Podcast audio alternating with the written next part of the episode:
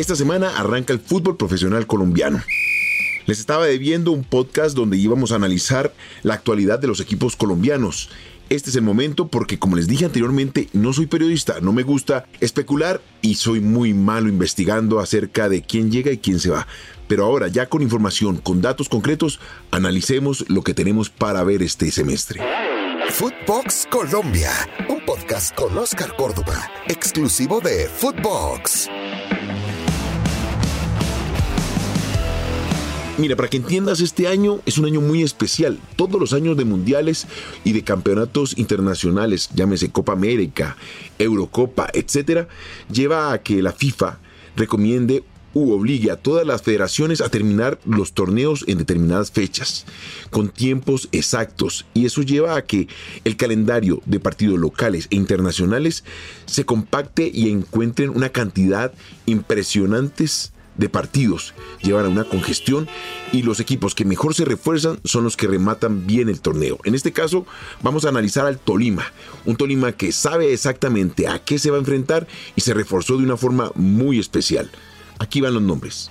Hernán Torres sabe que para jugar la Copa Libertadores y el torneo doméstico tiene que estar bien armado, una nómina robusta, con jugadores de alto nivel.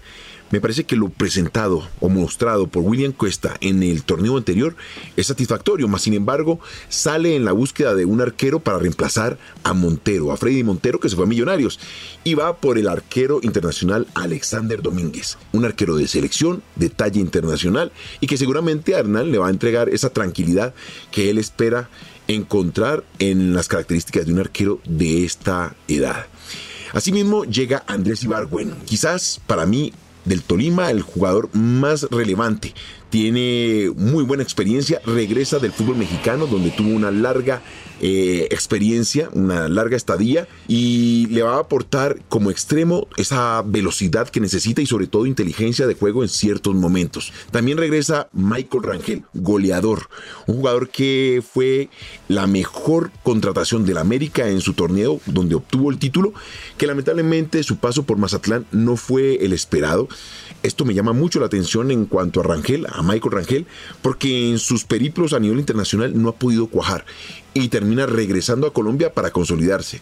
Sé que con Hernán y en la forma en que trabaja, pues le va a tocar moler bastante duro. Así que a prepararse porque cada 72 horas, según las cuentas, el Tolima va a tener que estar en el terreno de juego. Y la foto del principio no es igual a la foto del final. Así que para William Cuesta, arquero revelación del Tolima en el semestre anterior, y con esa competencia que le han traído, que es Alexander Domínguez, ánimo papá, porque sin demeritar lo de Alexander, quiero que William se consolide y sea de esos arqueros nacionales con nombre y con los cuales podamos contar en cualquier momento en la selección. Ahora miremos hacia la ciudad de Medellín, Atlético Nacional, la gran contratación del torneo por parte del equipo verde.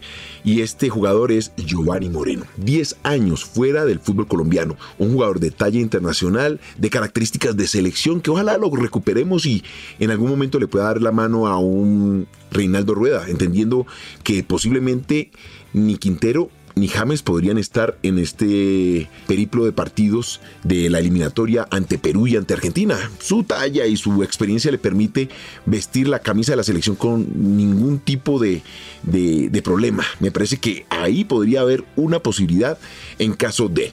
También encontramos que Alexander Mejía regresa al equipo verde de la montaña una experiencia en el Santa Fe que le permitió sumar minutos y demostrar que está en perfectas condiciones para encarar el torneo colombiano. Otro que llega es John Duque, tras un paso por el fútbol mexicano. Duque jugó en Millonarios y ahora se logró colocar la cintilla de capitán en Atlético Nacional en tan poco tiempo. Llama mucho la atención sus características. Me parece que la llegada de Mejía para el medio campo y John Duque le van a dar robustez al medio campo de Atlético Nacional. También podemos ver que el lateral izquierdo, muchacho joven, una apuesta por parte de Atlético Nacional, de Águilas Doradas, llega para acumular o a empoderarse del puesto en el costado izquierdo. Álvaro Angulo, jugador joven, proyección y apuesta Atlético Nacional. Ahora bien, lo que tenemos que tener en cuenta es a lo que se va a enfrentar Alejandro Restrepo, porque el reto no pasa por los jugadores y el fútbol que pueden demostrar, es por los egos. Por ahí va a pasar el verdadero manejo de un técnico tan joven ante una nómina de tanta experiencia y tantos egos altos, jugadores internacionales y quién sabe si están en condiciones de recibir información u órdenes de te quedas en el banco, este partido no vas, este partido vas, porque acuérdense que Atlético Nacional cabalgó el torneo, pero se cayó al final. Así que veremos qué tanto maduró Alejandro Restrepo para manejar esta nómina. Ahora vámonos para la costa, Junior de Barranquilla. Primero, nuevo técnico, Juan Cruz Real. Segundo, le llega una de las contrataciones más costosas del fútbol colombiano, Miguel Ángel Borja. Habrá que ver en qué condiciones llega porque sabemos de su calidad, su integridad y sobre todo el compromiso que tendrá con el equipo de Barranquilla de la Costa para encarar los dos torneos. Así bien, también llegan Daniel Giraldo y Fernando Uribe de Millonarios, de una gran actuación en el semestre anterior, destacándose de tal manera que el Junior apuesta por ellos y van en la búsqueda para contratar y lo lograron. Así están armando un equipo bastante importante, robusto para enfrentar tanto torneo internacional como el local. Otro que llega es Nilson Castrillón y Omar Albornoz, jugadores del Tolima, que también fue de esos equipos importantes del torneo colombiano. Demostraron que compiten para ser campeones y eso lo entendió claramente el grupo de contratación del Junior de Barranquilla. Jugadores hechos, maduros, apostándole a un nuevo título para la costa. Por el lado de Millonarios, para destacar la llegada de Álvaro Montero, arquero de talla internacional, de Selección Colombia y Millonarios hizo un esfuerzo bastante importante para quedarse con sus derechos federativos. No nos olvidemos que el talón de Aquiles de Millonarios en el torneo anterior, llámese desde enero hasta diciembre, fueron los arqueros que rotaron en esa posición. Fueron Vargas, Ruiz, el mismo Bonilla y Moreno. Aquí va a encontrar un arquero de mucha experiencia y que seguramente con el conocimiento que tiene Gamero con el jugador van a ser llave importante para que este Millonarios gane en solidez en su sector defensivo. Para mi gusto, Millonarios tiene que salir a buscar un goleador de raza, porque perdió a Uribe. No nos olvidemos de un jugador que le marcó entre 14 y 16 goles en el semestre anterior. Eso no se consigue a la vuelta de la esquina. Así que un esfuerzo por parte de los directivos de Millonarios, salir a buscar un jugador de esas características y que enamore al público del Campín para que regrese al estadio y compren esos abonos. Y en este momento te voy a hablar de Independiente Santa Fe.